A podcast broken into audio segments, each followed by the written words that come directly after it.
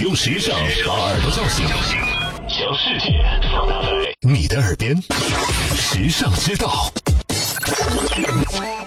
你知道“热狗”一词的由来吗？有报道说，美国人每年要消费掉一百九十亿根热狗，这些热狗铺在赤道上，可绕地球二十六圈呢。不过，你有没有好奇过，热狗这个怪怪的名字是怎么来的呢？其实，热狗这个名称来源于一张漫画上的错误写法。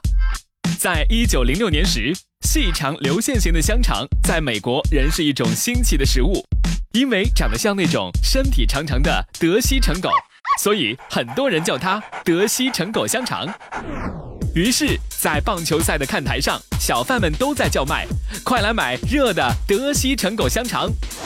漫画家塔德多尔根为此即兴画了一幅漫画。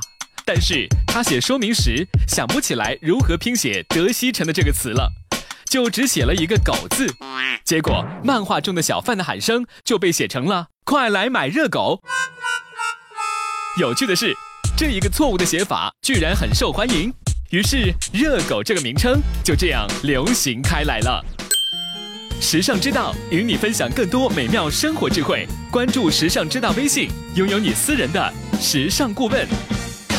你认字，你读书，你有手机，你玩微信，你看微博，你知道这世界上好多事儿，但有些事儿，哼，只有时尚知道。时尚知道携手明星名人名主播，只为你说别人不知道的事儿。拿出手机搜索“时尚知道”微信公众号，拥有新鲜陪伴的时尚知道，每天都有收获，有惊喜。别忘了，考拉 FM、蜻蜓 FM、喜马拉雅和凤凰 FM 四大移动客户端也能收听时尚知道。